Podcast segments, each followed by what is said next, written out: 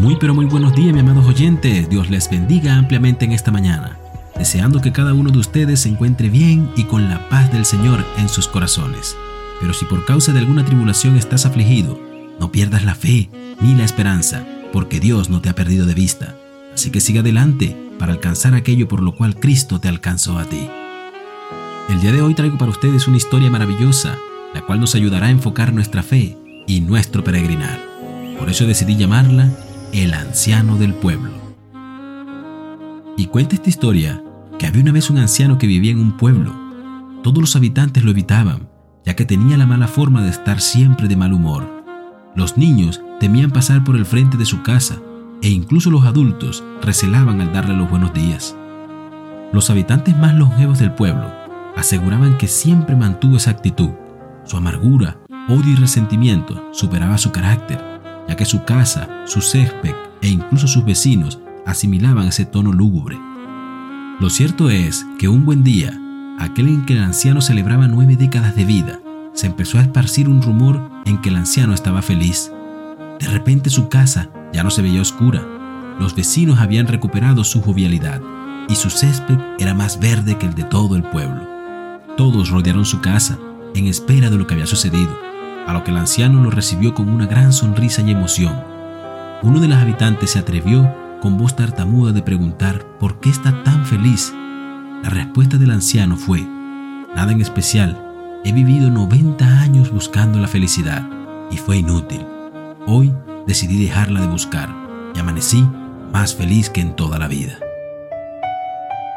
Y fíjate, amado oyente, que la palabra de Dios dice en Mateo 7 del 7 al 8, Pedid y se os dará. Buscad y hallaréis, llamad y se os abrirá, porque todo aquel que pide recibe, y el que busca halla, y al que llama se le abrirá.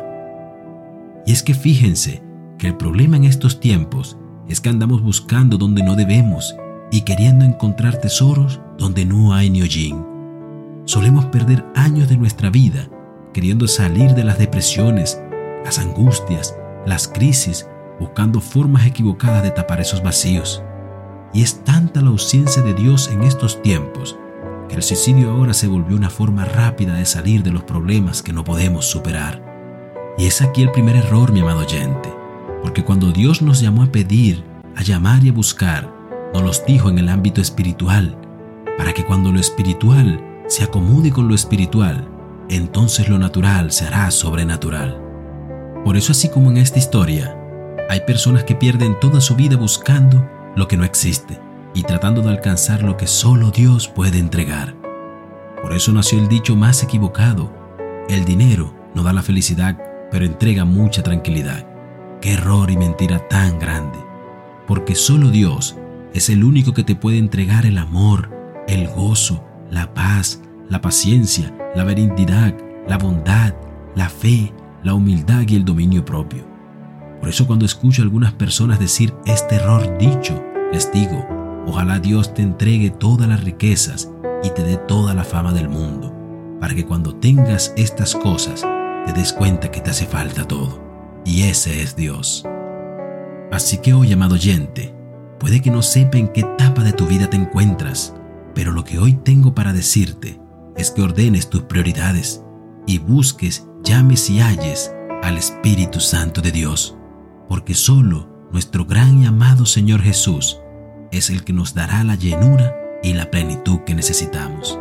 Y siendo lleno de aquello que Dios te dé, no olvides alcanzar a otros, porque fuimos llamados para ser luz, y la luz siempre alcanza a otros.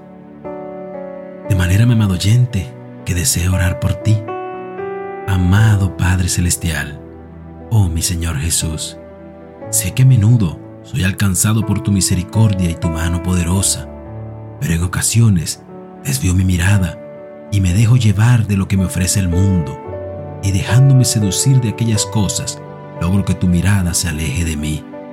Pero hoy, amado Rey, quiero aferrarme a esa palabra tuya que dice, os daré un corazón nuevo y pondré espíritu nuevo dentro de vosotros, y quitaré de vuestra carne el corazón de piedra, y os daré un corazón de carne y pondré dentro de vosotros mi espíritu, y haré que andéis en mis estatutos, y guardéis mis preceptos y lo pongáis por obra.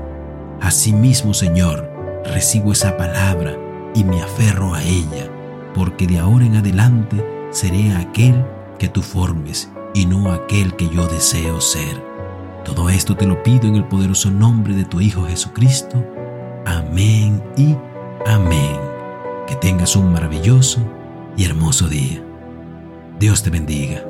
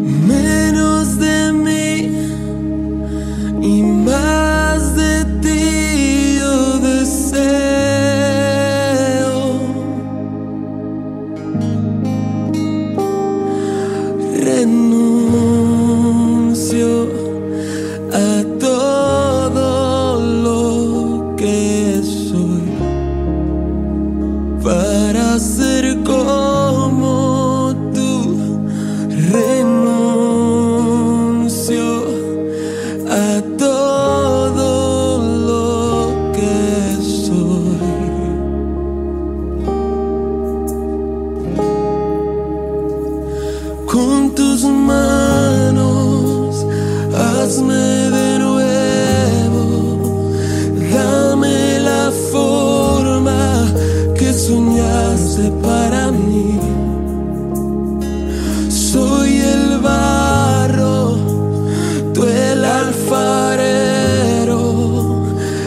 loves me.